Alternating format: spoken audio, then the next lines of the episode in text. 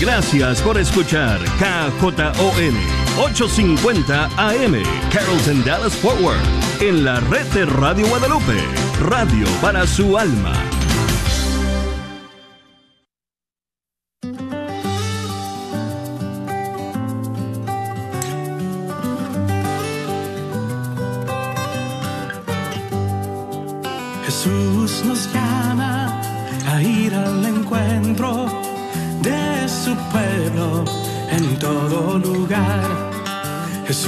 Nos llama a ser misioneros, llevando paz y caridad.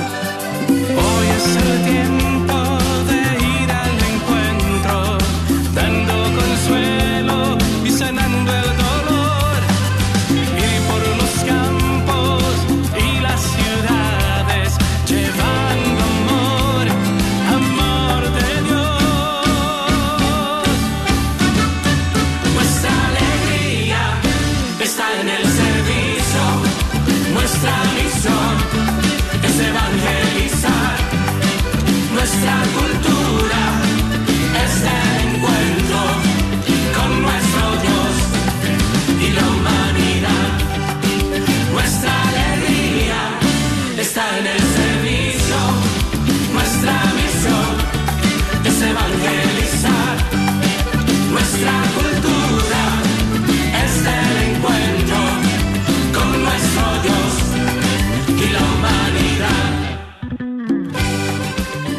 tardes y muy bienvenidos sean todos ustedes a este su programa que tenemos cada miércoles, miércoles de formación Caminando con Jesús, aquí por Guadalupe Radio. Muchas gracias por acompañarnos el día de hoy.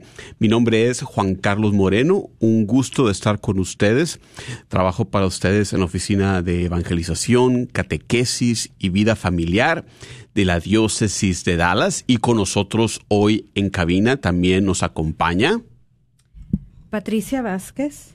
Muchas gracias, Patti, por acompañarnos siempre en los controles en este programa.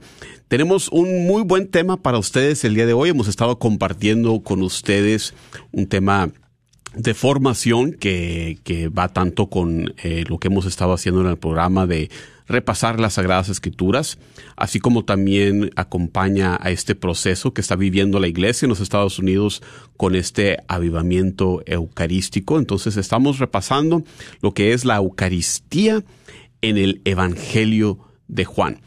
Y entonces vamos a seguir eh, nuestras reflexiones el día de hoy. Pero primero vamos a comenzar con una oración, como es debido, como siempre lo hacemos, para luego hacer una reflexión y luego retomar el tema. Así que es, recordando que estamos siempre en presencia de Dios, en el nombre del Padre, del Hijo y del Espíritu Santo. Queremos darte gracias, Dios Padre Todopoderoso, hoy, mañana y por siempre, por tu presencia entre nosotros por habernos dado ese don de tu palabra, esta carta de amor que tú nos dejaste en las Sagradas Escrituras, que hoy nos disponemos a reflexionar en este Evangelio de Juan.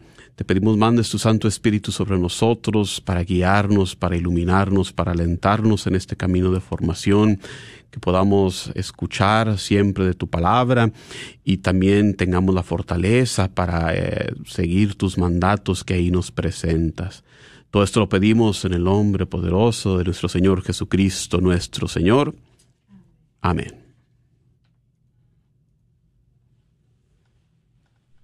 Bueno, a continuación vamos a hacer la reflexión que dice, queridos hermanos y hermanas, buenos días.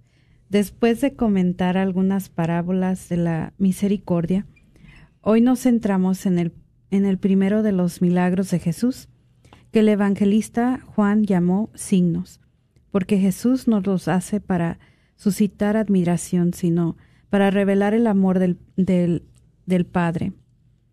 El primero de estos signos prodigiosos lo relata precisamente Juan, capítulo 2, versículos 1 al 11, y se realiza en Caná de Galilea. Se trata de una especie de portal de ingreso, en el cual se han esculpido palabras y expresiones que iluminan todo el misterio de Cristo y abren el corazón de los discípulos a la fe. Veamos algunas de ellas. En la introducción encontramos la expresión Jesús con sus discípulos. Aquellos a los que Jesús llamó a seguirlo, los vinculó a él en una comunidad y ahora como, un única, como una única familia. Están todos invitados a la boda. Dando inicio a su ministerio público en las bodas de Cana, Jesús se manifiesta con el esposo del pueblo de Dios, anunciando anunciado por los profetas, y nos revela la profundidad de la relación que nos une a Él. Es una nueva alianza de amor. ¿Qué hay en el fundamento de nuestra fe? Un acto de misericordia con Él, cual Jesús nos unió a Él. Y la vida cristiana es la respuesta a este amor. Es como la historia de dos enamorados. Dios y el hombre se encuentran, se buscan, están juntos, se celebran y se aman. Precisamente como el amado y la amada, en el cantar de los cantares, todo lo demás surge como consecuencia de esta relación. La iglesia es la familia de Jesús en la cual se derrama su amor. Es este amor que la iglesia cuida y quiere donar a todos. En el contexto de la alianza se comprende también la observación de la Virgen.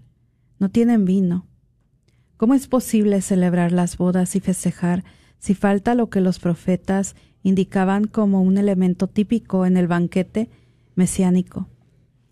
El agua es necesario para vivir, pero el vino expresa la abundancia del banquete y la alegría de la fiesta. Es una fiesta de bodas en la cual falta el vino. Los recién casados pasan vergüenza por esto. Imaginad acabar una fiesta de bodas bebiendo té Sería una vergüenza. El vino es necesario para la fiesta, convirtiendo el vino el, el vino el agua de las tinajas utilizadas para las purificaciones de los judíos.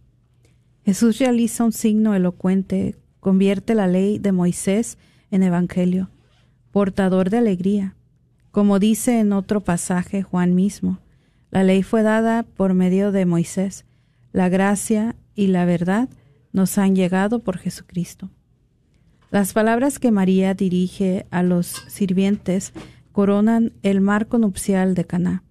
Haced lo que Él os diga. Es curioso, son sus últimas palabras que nos transmiten los evangelios. Es su herencia que entrega a todos nosotros.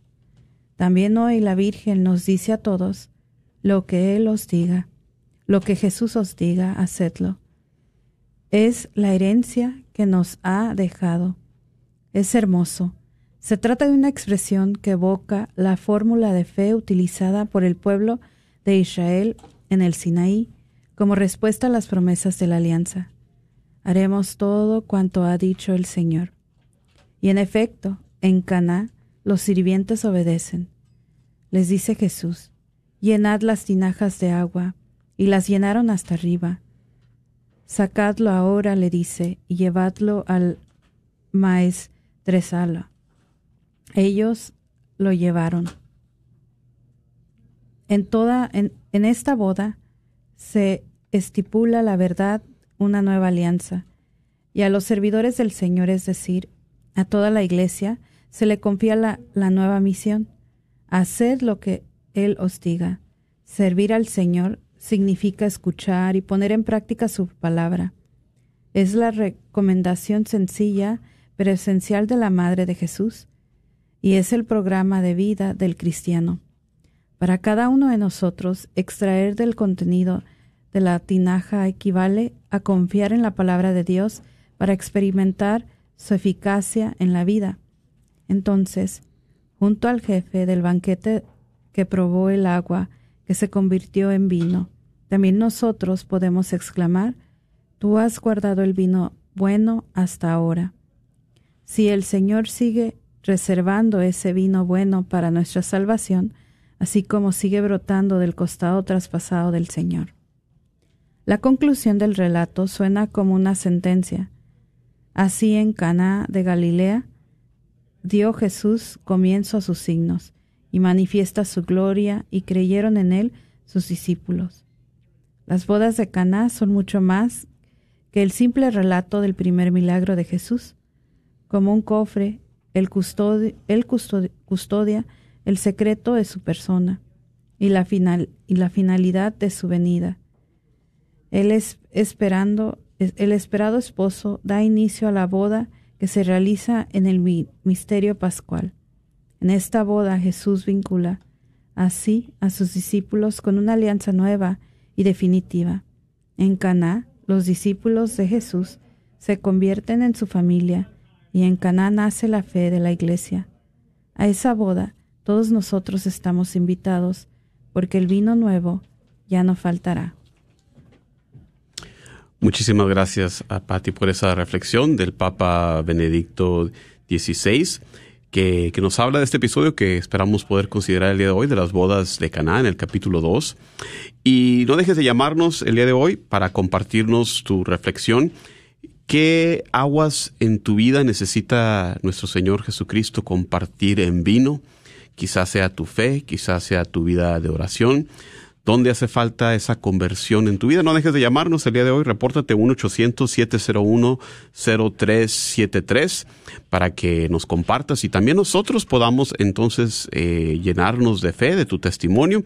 Venimos no, no, nada más a compartir contigo, queremos también escuchar de tu testimonio. Así que no dejes de llamarnos 1-800-701-0373 y vamos a continuar entonces con lo que ha sido este tema que hemos estado llevando ahora por, la, por el tercer programa. Les dimos una introducción a lo que era eh, el Evangelio, los pormenores de la autoría, la audiencia, eh, la fecha de composición, los diferentes temas. Eh, comenzamos la semana pasada también considerando esos primeros versículos tan importantes, tan llenos de significado del prólogo de, de Juan que, que, nos remontaban al libro de Génesis, hablándonos de una nueva creación en Cristo, hablándonos de la encarnación y el verbo se hizo carne y puso su tienda de campaña sobre nosotros. Ah, todo eso ah, relatábamos en los últimos dos episodios y el día de hoy continuamos donde nos quedamos, que fue hacia el final del primer capítulo de Juan. Nos quedamos por ahí en el versículo 43 que vamos a proceder a reflexionar del 43 al 51, donde nos dice la palabra de Dios. Al día siguiente Jesús quiso partir para Galilea y encuentra a Felipe, y Jesús le dice, sígueme. Felipe era de Bethsaida, de la ciudad de Andrés y Pedro. Felipe encuentra a Natanael y le dice, aquel de quien escribió Moisés en la ley y también los profetas, lo hemos encontrado Jesús, el hijo de José, el de Nazaret. Le respondió Natanael, ¿de Nazaret puede haber cosa buena? Le dice Felipe, ven y lo verás.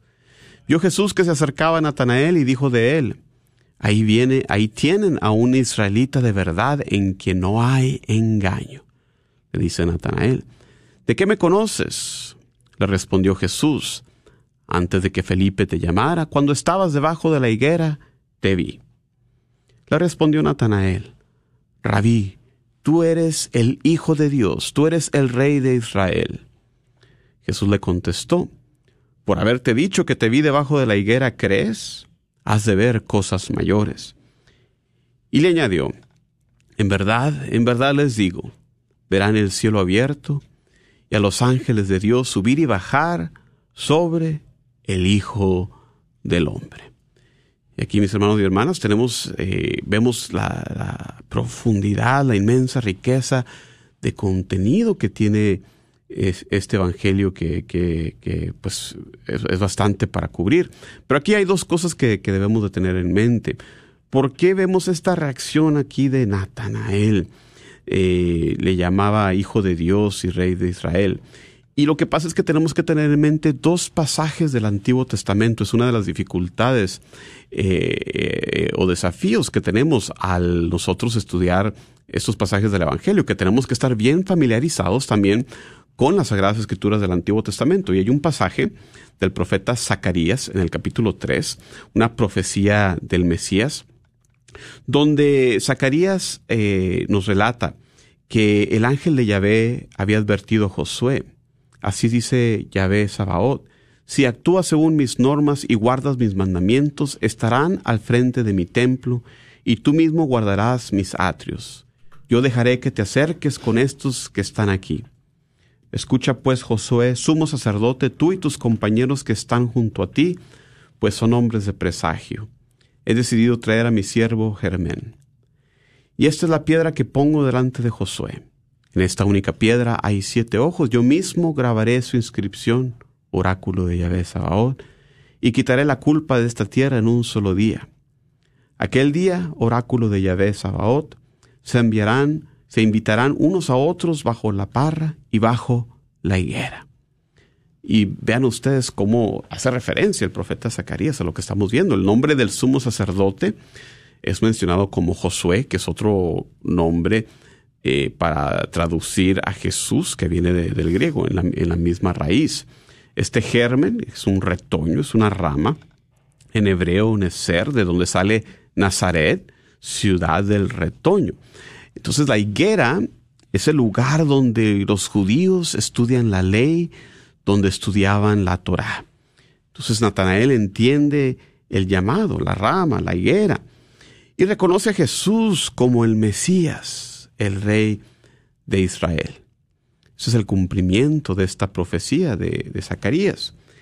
Y, el segundo pasaje que, hace alusión, eh, que tenemos que entender para poder entender eh, la reacción de Natanael, viene de Génesis capítulo 28, esa, ese pasaje de, la escalera de Jacob, porque hace referencia aquí, Jesús dice, verán el cielo abierto y los ángeles de Dios subir y bajar sobre el Hijo del Hombre. Y, es que lo que está pasando aquí es una visión del templo. Eh, los templos antiguos, y, podemos hablar tanto de los templos judíos como de, otras religiones, son como tipo pirámide, con los sacerdotes subiendo y bajando, pirámides con escalones, con diferentes niveles ascendiendo al cielo.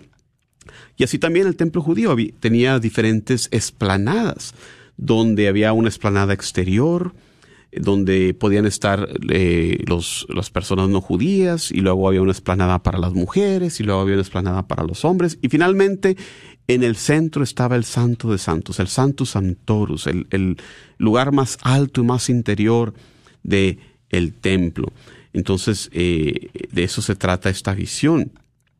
Eh, el nombre de en esta visión Betel, casa de Dios, eh, hay, que, hay que fijarnos en el Evangelio de Juan, donde se usa esta imagen de la casa de Dios. Hay pasajes donde se menciona en la, casa de mi padre hay muchas mansiones, voy a prepararles un cuarto. Son alusiones al templo. Entonces, teniendo en cuenta estas eh, alusiones, vamos de regreso a Natanael. Él como Jacob tiene entonces una visión del cielo, viendo a los ángeles subiendo y bajando, no sobre escaleras, sino sobre Jesús, porque Jesús es el nuevo templo. templo. Hablábamos eh, en, episodios anteriores de todo lo nuevo que hay ahora con Jesús, nuevo éxodo, nuevo Mesías, nuevo templo, nuevo Cordero. Jesús es el nuevo templo, es la entrada al cielo, el lugar donde el cielo y la tierra se encuentran como verdadero Dios y verdadero hombre. Y en la Eucaristía que estamos reflexionando en estos temas, ahí Dios pone su tienda de campaña, su tabernáculo sobre nosotros en la Eucaristía el cielo y la tierra se encuentran y nosotros tenemos la bendición de contar con eso en cada Eucaristía, ¿no es así, este, María? ¿No es así que nosotros tenemos esa bendición de tener, eh, contar con la presencia de Dios, el encuentro del cielo y la tierra en la Eucaristía? Desde luego, muchas gracias Juan Carlos y buenas tardes a todos. Bien, bien hermoso este pasaje del el Evangelio de San Juan. Decíamos es el Evangelio espiritual y definitivamente estamos viendo todos los aspectos tan importantes que cubre este evangelio en tan solo un capítulo. Y a mí me gustó mucho, este, sobre todo el, la, la imagen de la escalera, que la escalera que es Jesús. Recuerdo en una, en una clase que nos decía, nos puso la imagen de la escalera y Jacob, este, en su sueño, ¿verdad? Y nos decía la maestra, ¿dónde está ahí Jesús? Y pues Jesús era precisamente la escalera, porque Él es eh, el puente que nos conduce, el, el conducto que nos conduce al cielo. Y ahorita que tú mencionas el nuevo éxodo, también es importante recordar el, el antiguo éxodo, cuando Moisés va a liberar al pueblo elegido de la esclavitud en Egipto. Y hay tres pasajes que podemos decir que son bien importantes también para entender eh, lo que nos va a traer Jesús con su nuevo éxodo, como tú bien lo mencionas.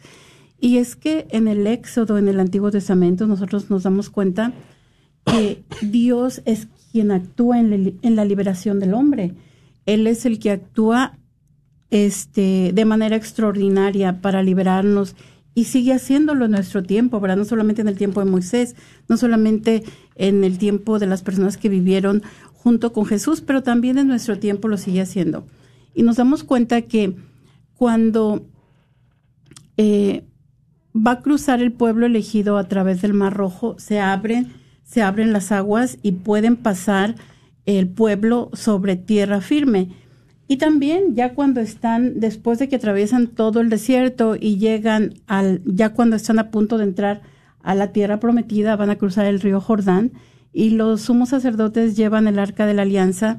Al poner ellos los pies, vuelve a abrirse, vuelven a abrirse las aguas y nos muestra un conducto que nos va a, llevar a través eh, pues de, de algo tangible, de algo con lo que nosotros estamos familiarizados. Pero hay un pasaje en el bautismo del Señor donde el Señor vuelve a poner el pie dentro del mar, del, perdón, del río Jordán, y aquí no se abren las aguas, aquí se abren los cielos. Y vemos otra, otra, otro pasaje, ¿verdad? Donde nos muestra el tipo de éxodo donde al que el Señor nos conduce. Entonces, es, es, muy, es muy hermoso saber todo esto.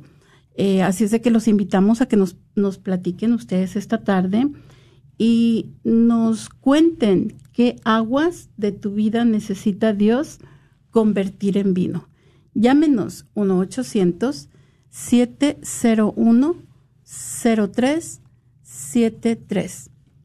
1-800-701-0373. 0373. Muchas gracias, María. Y continuando nuestras reflexiones, el siguiente pasaje eh, es precisamente lo que nos dedicábamos en la reflexión del Papa Benedicto al principio del episodio. las bodas de Caná, que, que, es ese primero de los signos o, milagros de Jesús, que, que, se le llaman signos porque apuntan hacia algo, hacia algo más, más allá de, de esos eventos mismos. Vamos a, a escuchar este pasaje. Estamos en el capítulo 2, versículo del 1 al 13, para los que nos siguen en casa, o del 1 al, 12, para, para hacer una reflexión. dice la palabra de Dios. Tres días después se celebraba una boda en Caná de Galilea, y estaba allí la madre de Jesús. Fue invitado también a la boda Jesús con sus discípulos, y no tenían vino, porque se había acabado el vino de la boda. Le dice a Jesús su madre, no tienen vino. Jesús le responde, ¿qué tengo yo contigo, mujer? Todavía no ha llegado mi hora. Dice su madre a los sirvientes, hagan lo que él les diga. Había allí seis tinajas de piedra, puestas para las purificaciones de los judíos de dos o tres medidas cada una. Le dice Jesús, llenen las tinajas de agua y las llenaron hasta arriba. Sáquenlo ahora, les dice, y llévenlo al mayordomo. Ellos lo llevaron. Cuando el mayordomo probó el agua convertida en vino, como ignoraba de dónde era, los sirvientes, los que habían sacado el agua, sí que lo sabían, llama el mayordomo al novio y le dice, todos sirven primero el vino bueno, y cuando ya están bebidos el inferior, pero tú has guardado el vino bueno hasta ahora. Tal comienzo de los signos hizo Jesús en Caná de Galilea, y manifestó su gloria, y creyeron en él sus discípulos. Después bajó a Cafarnaún con su madre y sus hermanos y sus discípulos, pero no se quedaron ahí muchos días. Y vemos cómo Juan nos relata, se preocupa también eh, de apuntar la cronología, como lo mencionábamos también de Lucas en los Hechos, nos dice que en el tercer día, ¿verdad? En el tercer día, en referencia a lo que había pasado con el pasaje con Natanael. Y, si contamos lo, que había pasado anteriormente, eh, eh, también es el séptimo día, que, como sabemos, esta gemalotría o numerología para los judíos tiene mucho significado, ¿no? los siete días de la creación. Eh, sabemos que en el Antiguo Testamento había muchas profecías de la resurrección en el tercer día, como en el libro del profeta Oseas, en su capítulo 6. Juan no nos relata aquí el evangelista eh, los nombres de quienes estaban casando, si eran familiares o amigos de Jesús. Eh, no nos dice qué sucede después de esto, ¿verdad? No, no es tan importante para sus propósitos. Lo que sí vemos eh, son las palabras de María, de pedirle a Jesús que hiciera algo ante estos eventos. Y la respuesta de Jesús, versículos 4, empezando en el 4, ¿qué tengo yo contigo, mujer, todavía no ha llegado mi hora. Eh, algunas personas eh, se ven desconcertadas ante estas palabras. Eh, pensarían que sería una falta de respeto, quizás para los oídos modernos, ¿verdad? Decirle a, alguien mujer así tajantemente, quizás se oye como falta de respeto, pero hay que recordar que no puede ser así con nuestro Señor Jesús, que siendo Dios también, no puede romper uno de sus propios mandamientos de honrar a nuestra a su padre y a su madre. No el, deshonrar a los padres en público era una ofensa capital eh, y, es romper uno de los mandamientos. Entonces, eh, en otras partes del Evangelio, Jesús también se refiere a María como mujer desde la cruz, también, ¿verdad? Hacia el final del Evangelio. Y eh, aunque no fuera eh, no era fuera de lo común que un hombre se refiriera a una mujer con este título. Eh, no, hay, no hay muchos ejemplos de un hijo usando este título como eh, con su madre. Es algo un tanto inusual, lo que, lo que nos tiene que llevar a, reflexionar, a profundizar por qué Jesús está haciendo esto aquí. Y, la respuesta que nos dan los biblistas es que Jesús está apuntándonos la atención hacia la mujer del libro de Génesis, capítulo 13, versículo 15, ese protoevangelio, donde ya en el libro de Génesis se anunciaba esa, esa venida del Mesías, donde Dios pondría enemistad entre la serpiente y entre la mujer. Hemos estado hablando de toda la novedad, el nuevo éxodo, el nuevo Mesías, y aquí María es la nueva Eva. Ese, ella es la mujer vestida del sol, del libro del Apocalipsis, capítulo 12. Recordarán ustedes esa, esa primera Eva que, que por sus acciones eh, llevó también a Adán a comer de, ese fruto prohibido. Y, y mientras que esa Eva inicial hizo eso, pues la nueva Eva, ¿qué es lo que hace nuestra Madre María? Es un reverso de esa situación. Ella intercede para que Jesús, que ahora se convierte en el nuevo Adán, comenzara este proceso de reparar esa, ese pecado, esa caída. Por eso para nosotros, los católicos, tenemos, tenemos el gusto y el honor de ver a María como nuestra madre, nuestra intercesora. María. Qué interesante y qué bonito también recordar cuando rezamos el rosario, ¿verdad? Que nosotros seguimos confiados a esa intercesión de María y seguimos pidiéndole que ruegue por nosotros los pecadores. También esta, este pasaje es, es muy hermoso porque nos recuerda que Jesús es eh, en las bodas judías, eh, ¿quién era el responsable del vino, de proveer el vino? Pues era el novio, ¿verdad? Por eso Jesús también hace esta, esta pregunta. ¿Eso qué tiene que ver con nosotros? Yo no soy el novio. Pero sin embargo nos muestra una señal muy importante Jesús se viene a desposar con su pueblo. Él es el, él es el novio, ¿verdad? Que se viene a desposar con, con su iglesia, se viene, que todavía en ese tiempo no, no la llamamos iglesia, pero se viene a desposar con su pueblo. Viene nuevamente como ese, este amor tan grande que Dios ha mostrado por su pueblo una y otra vez, ¿verdad? Entonces, es importante recordar cómo Dios está haciendo nuevas todas las cosas. Este, nos recuerda, nos reconocemos como pecadores. nos decían en, en, en, la, en la reflexión, tenemos las tinajas en donde se purificaban las personas eh, y ahora de allí mismo, eh, de, esta, de esta humanidad, es que Dios va a traer la alegría, la nueva alegría, la alegría que trae el novio en la fiesta de boda, la alegría que trae el vino, ¿verdad? Todo, todo, todo este significado que podemos encontrar en lo que es una boda y en lo que Jesús se, apiada, ¿no? De, de, las necesidades de, las de, los, de las personas que están dentro de la boda. Bueno, las bodas deberían de durar cierto tiempo, pero ya se acabó el vino, entonces ya se acabó la boda y no, la alegría tiene que continuar. Así es que eh, los invitamos a que nos, que nos llamen esta tarde y nos platiquen qué aguas de tu vida necesita Dios convertir y tal vez nosotros podemos con, compartir también para que se animen a participar. No sé quién le gustaría comenzar. Pues siempre, siempre hay necesidad de, renovarnos, ¿no? De, convertirnos, ¿no?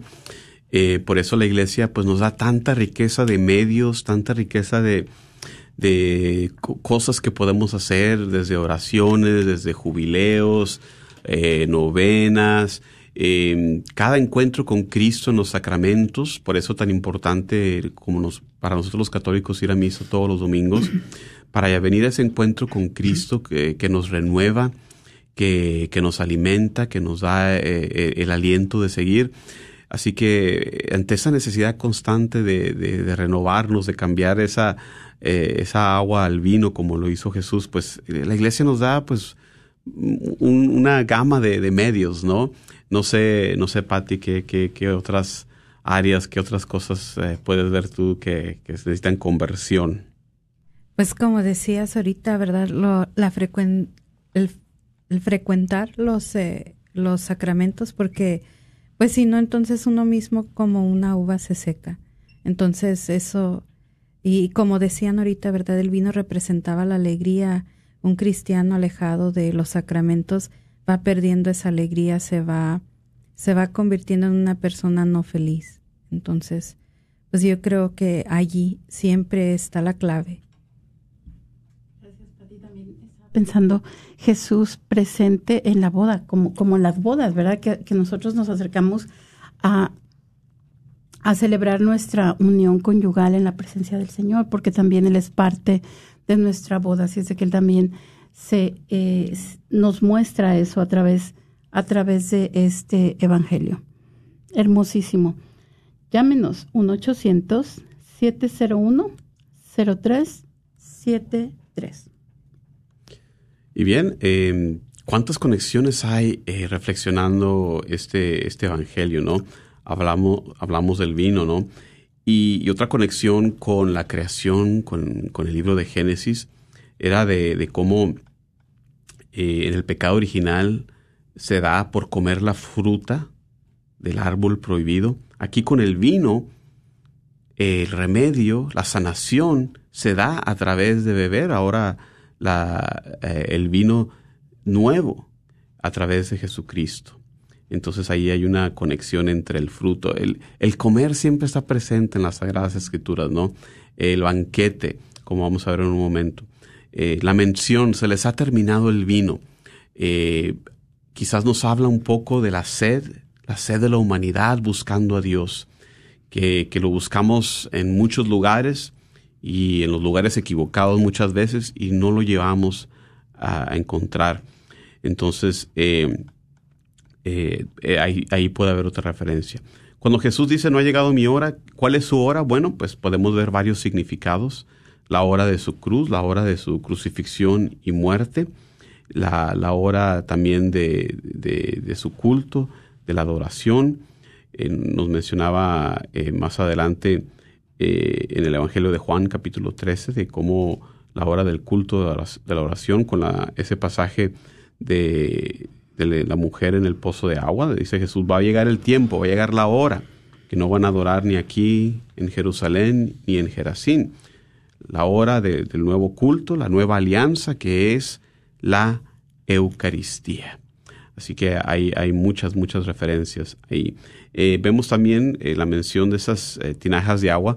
Si, si, han tenido la oportunidad de visitar Tierra Santa, eh, cuando llega el momento de visitar precisamente eh, Caná, en esta localidad, se han hecho excavaciones y, tienen ahí para, para que lo, puedan ver en, la iglesia de, de Caná un, lugar donde se han hecho excavaciones y te muestran el tamaño de las tinajas, que, que son más bien casi como tinacos, son, son unos recipientes grandísimos eh, que nos hablan pues de la abundancia, ¿no?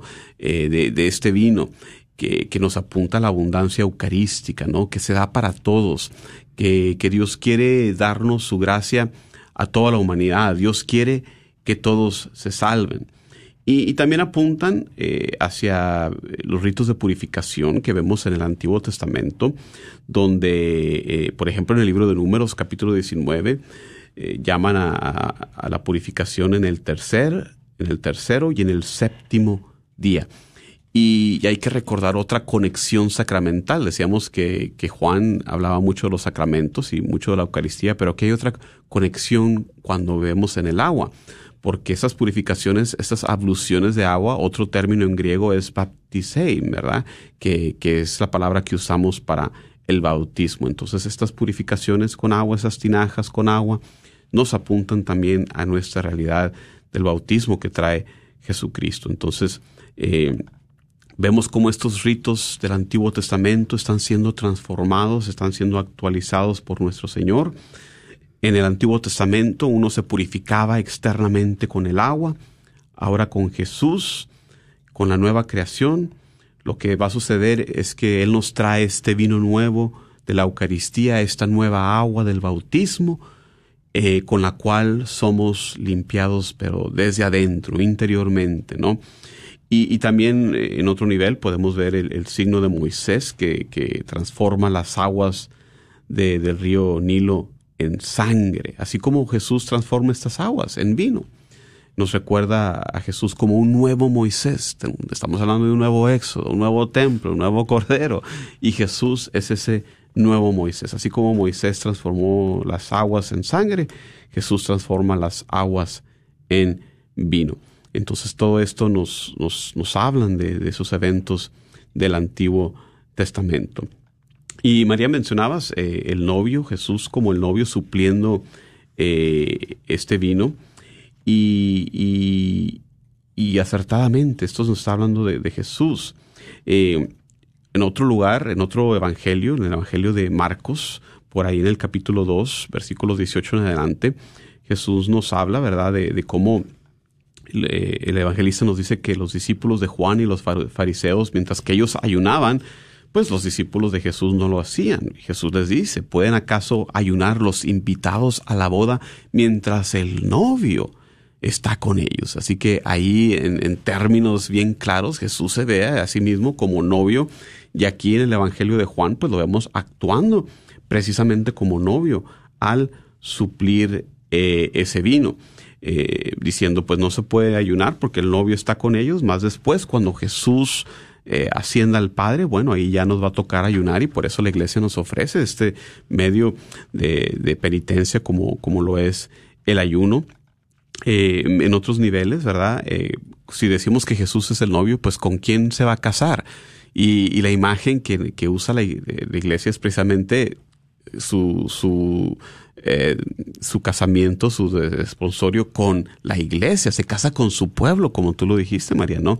Es una imagen eh, tan hermosa de la, de la unión mm, tan estrecha que tiene el alma fiel, el alma creyente, que, que es, un, es, es, un casamiento, es una unión que por eso la iglesia apunta a, pasajes como el de Efesios 5, donde San Pablo dice, pues eso de la unión entre el hombre y la mujer nos habla de la unión de Cristo con su iglesia.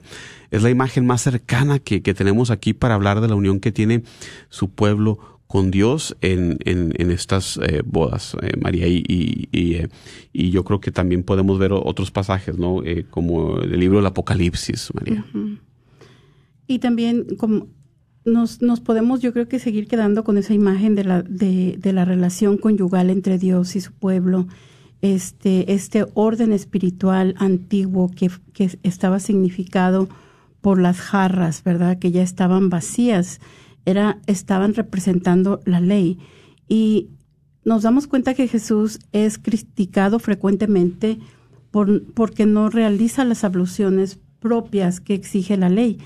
Y en este caso, el ver las jarras vacías significa que el viejo orden espiritual ya no era efectivo, ¿verdad? María entonces va a simbolizar a la iglesia que es el mediador del nuevo orden espiritual. Entonces Jesús la va a llamar Moisés y, perdón, mujer, y la va, y en este sentido, ella está, está siendo reconocida como la madre de todos los vivientes. Eh, y todas estas simbologías, yo, es, es maravilloso como todo lo que nos representa este corto evangelio que nos presenta el evangelista San Juan. Entonces, eh, no sé si te gustaría que pasamos al siguiente, al siguiente pasaje, Juan Carlos. Antes, sí, claro. Pues nos dice que como los discípulos de Juan y los fariseos estaban ayudando, vienen y le dicen, ¿por qué mientras los discípulos de Juan y los discípulos de los fariseos ayunan, tus discípulos no ayunan? Y Jesús les dijo, ¿pueden acaso ayunar los invitados a la boda mientras el novio está con ellos? Mientras tengan consigo al novio no pueden ayunar, pero vendrán días que les será arrebatado el novio y entonces ayunarán en aquel día. Nadie cose un remiendo de paño nuevo en un vestido viejo, pues de otro modo lo añadido tira de él y el paño nuevo del viejo y se produce un desgarrón peor. Nadie tampoco echa vino nuevo en, en vasijas viejas, de otro modo, el vino reventaría las vasijas y se echarían a perder, tanto el vino como las vasijas, sino que el vino nuevo en vasijas nuevas. nos vamos, vamos entonces a, continuar con, con, esta, con este evangelio donde nos está hablando del nuevo orden, como decíamos, anteriormente. Eh, y es este, este, este nuevo orden en el que el novio, ya hemos dicho una y otra vez, ¿verdad? El, ahora están contentos porque el novio está con ellos. Van a ayunar cuando, cuando el novio ya, ya se haya ido, ¿verdad? Después de, de la muerte de Jesús, entonces es que, es que vamos, que vamos a ayunar eh, todos los cristianos. Y en este sentido de que nadie cose un remedio de paño nuevo en un vestido viejo, ah, pues de, otro modo eh, se produce un desgarrón peor, nos vamos a dar cuenta que esto está ligado a la nueva creación. El vestido viejo es la antigua creación y ya no puede contener la gloria del vino nuevo, por lo, por lo cual se requiere esta nueva creación. Entonces, tenemos aquí esta imagen del novio ah, que se va a casar con la iglesia en el lecho marital de la cruz y tenemos nuestra primera llamada. Muy buenas tardes. ¿Con quién tenemos el gusto?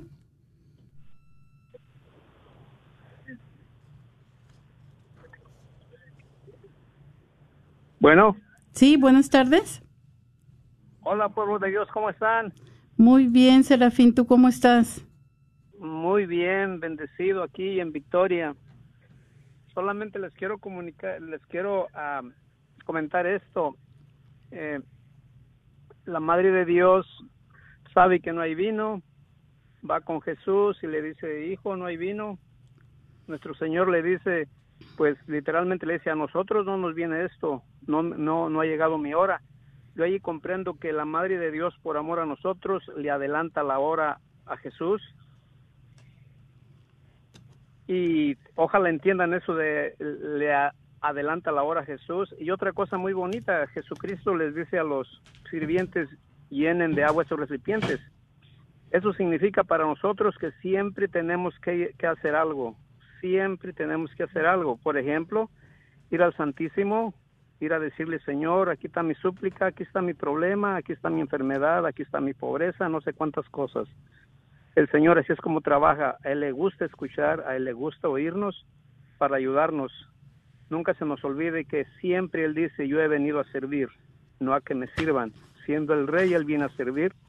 Y nosotros, como hijos de Él, tenemos que hacer algo como los sirvientes, llenar un, de agua los recipientes. Hay que hacer algo, hay que rezar mucho ese tiempo del Santo Rosario. El demonio ya está establecido, absolutamente en donde quiera, ya se estableció. Pero nosotros tenemos la batalla ganada, pero hay que lucharla, hay que batallarla. Todo está ganado y Él no lo ha dicho. Él está con nosotros. O sea, no, no, no, debemos de, no debemos de tener miedo. Nunca debemos de tener miedo. El miedo es del demonio. Y le repito al pueblo de Dios, hay que hacer algo. Rezar el Santo Rosario. Siempre, siempre, siempre. Dios me los bendiga y me los cuide. Los sirvientes llenaron de agua los recipientes. Nosotros tenemos que rezar el Santo Rosario. Gracias. Muchas gracias, Serafín, por llamarnos y por ser tan constante con, con nosotros y nuestro programa. Te damos las gracias y también por aportar esos conocimientos tan importantes. Que Dios te bendiga. Y comentábamos, entonces estábamos hablando que Jesús va a contraer nupcias este, en la cruz, ¿verdad? Eh, donde nos va a dar su cuerpo, da su cuerpo a su novia, la iglesia nos vamos a dar cuenta que el vino va a fluir de su costado en la cruz y la hora de Jesús en la cruz y la Eucaristía también son un banquete nupcial. No dejen de llamarnos 1-800-701-0373 para compartirnos el día de hoy la pregunta que tenemos, ¿qué agua necesita Jesús convertir en vino en tu vida? Qué, qué conversión, qué área de conversión necesitamos tener. 1-800-701-0373. Continuando con el tema de reflexión, eh, estamos en el capítulo 2 del Evangelio de Juan, por ahí del versículo 12, y vamos a, ver eh, ese pasaje de, que, se, habla de, de Jesús purificando el templo que en los evangelios sinópticos se encuentra más hacia el final del ministerio de, Jesús, pero aquí Juan, el evangelista, lo pone en el segundo capítulo y la palabra de Dios nos dice, se acercaba la Pascua de los judíos y Jesús subió a Jerusalén y vamos a ponerle una pausa a nuestra lectura para atender a, el teléfono. Sí, bueno, ¿quién nos acompaña? Buenas tardes. Muy buenas tardes, ¿cómo te llamas? Me da mucho gusto escucharlos y yo digo que que yo lo que necesito es mucha humildad. Sí. Y mucha asertividad porque a veces quiero decir una cosa y le doy vueltas y le doy vueltas y otra vuelta y y paciencia. Sí. Sí, tenemos, tenemos que pedirle a Dios nos afianza, ¿verdad? Esas áreas donde a veces nos falta y sí, eso es algo que, padecemos mucho en esas áreas de humildad, en esas áreas de paciencia. Hay que pedirle a Dios que, nos, convierta el corazón, que nos convierta de esa agua que se vuelva vino ah, para poder traer alegría, para poder traer su luz a este mundo. No nos dijo su nombre. Soy María Asunción. María Asunción, gracias por llamarnos y y De nada. Gracias a ustedes por hacer sus programas tan bonitos para nosotros, para que, para que seamos más humildes. Sí, a todos nos falta un poquito de humildad, pero pues con la ayuda de Dios, Él va a ir convirtiendo poco a poco nuestras aguas en vino. Gracias por llamarnos. Muchas gracias. Y que Dios la bendiga. Gracias. Igualmente. Bye bye. Bye bye. No dejen de llamarnos, 1-800-701-0373. Leíamos de la palabra de Dios, eh, el Evangelio de Juan capítulo 2. Se, acerca, se acercaba la Pascua de los judíos y Jesús subió a Jerusalén. Y encontró en el templo a los vendedores de bueyes, ovejas y palomas, y a los cambistas en sus puestos. Haciendo un látigo con cuerdas, echó a todos fuera del templo, con las ovejas y los bueyes, desparramó el dinero de los cambistas y les volcó las mesas. Y dijo a los que vendían palomas, quiten esto de aquí, no hagan de la casa de mi padre una casa de mercado. Sus discípulos se acordaron de que estaba escrito, el celo por tu casa me devorará. Los judíos entonces replicaron diciéndole, ¿qué signo nos muestras para obrar así? Jesús les respondió, Destruyan este santuario y en tres días lo levantaré. Los judíos le contestaron, cuarenta y seis años se han tardado en construir este santuario, y tú lo vas a levantar en tres días. Pero él hablaba del santuario de su cuerpo.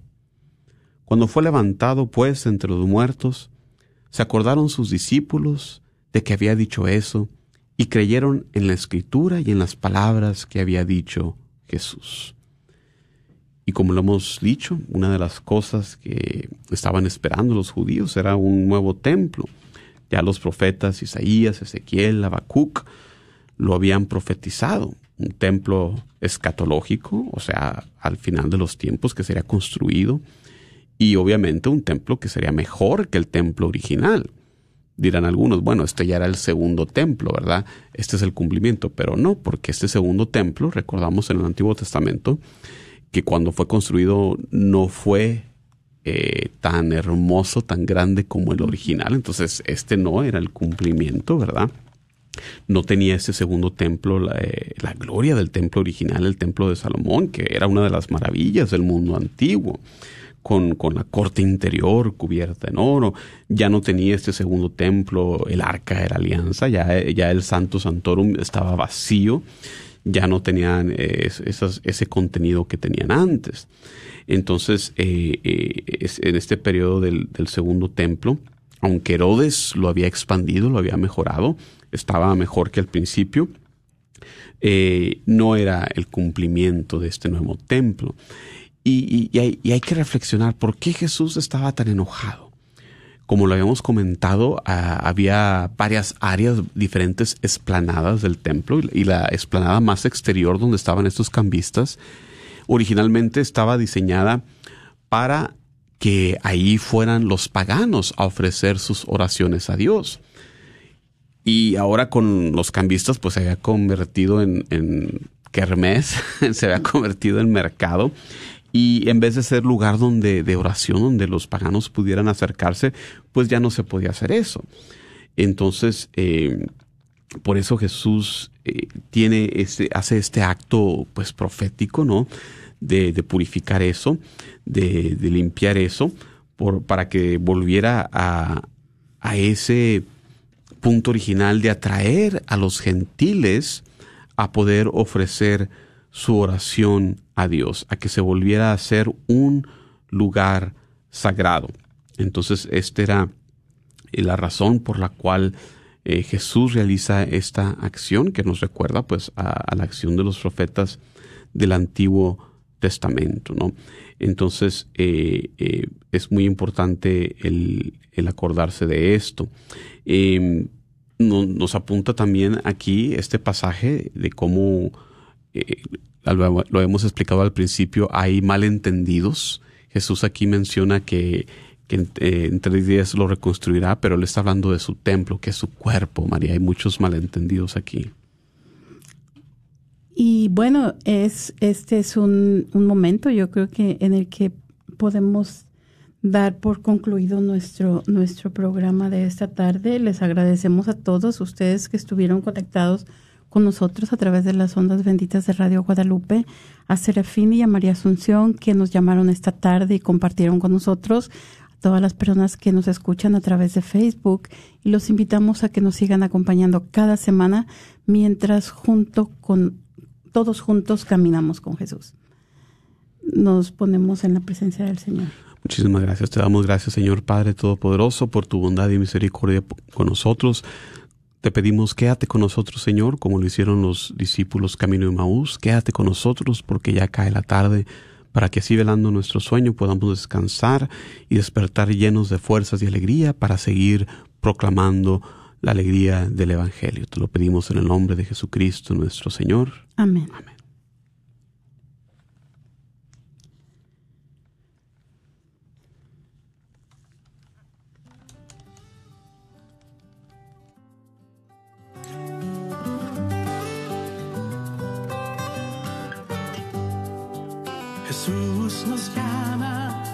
Ir al encuentro de su pueblo en todo lugar. Jesús nos llama a ser misioneros, llevando paz y caridad. Hoy es el tiempo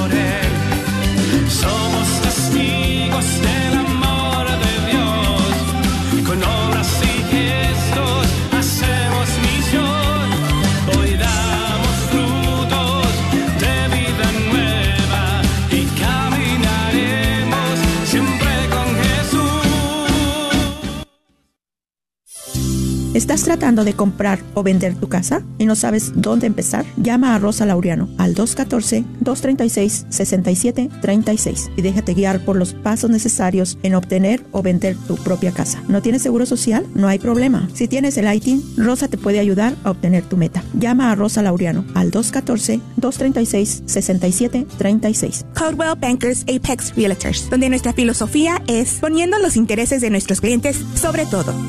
Este es un patrocinio para la red Radio Guadalupe. El grupo de jóvenes adultos de la parroquia de San Pío X, localizada en el 3030 Gus Thomason Road, los invitan a su Festival del Día de Muertos el domingo 30 de octubre de 5 pm a 8 pm. Habrá un concurso de disfraz de Catrinas, pan de muerto, se pintarán caritas y tendrá una venta de comida. Ven y vive esta bella tradición. Bianca Travel anuncia sus próximos tours 2023. Reserve sus destinos. Julio del 1 al 9, Nueva York, Boston, Washington, Cataratas de Niágara. De julio 22 al 29, Gran Crucero del Amor. Agosto del 5 al 14, Gran Peregrinación por México, fin de semana en Cancún, Tulum y Escaret. Septiembre 30 al 10, Colombia, Bogotá, Medellín, Cartagena. Noviembre 10, diciembre 3, Gran Peregrinación por Tierra Santa, Europa, Portugal, Francia, Roma y Turquía. Reserve y combine sus tours llamando 817-437-7918, 817-350-4929. La carnicería y taquería Don Cuco, localizada en el 1701 South Peachtree en Balch Springs, Texas, te invita a pasar y encontrar carnes frescas, frutas y legumbres y todos los abarrotes necesarios para tu hogar. Recuerda que todos los días puedes encontrar carnitas frescas, barbacoa, chicharrón y los fines de semana, fajita, rico menudo, pozole y pollos al carbón. No olvides que también puedes hacer una orden para tus eventos especiales. Llámales al 972-285-6200.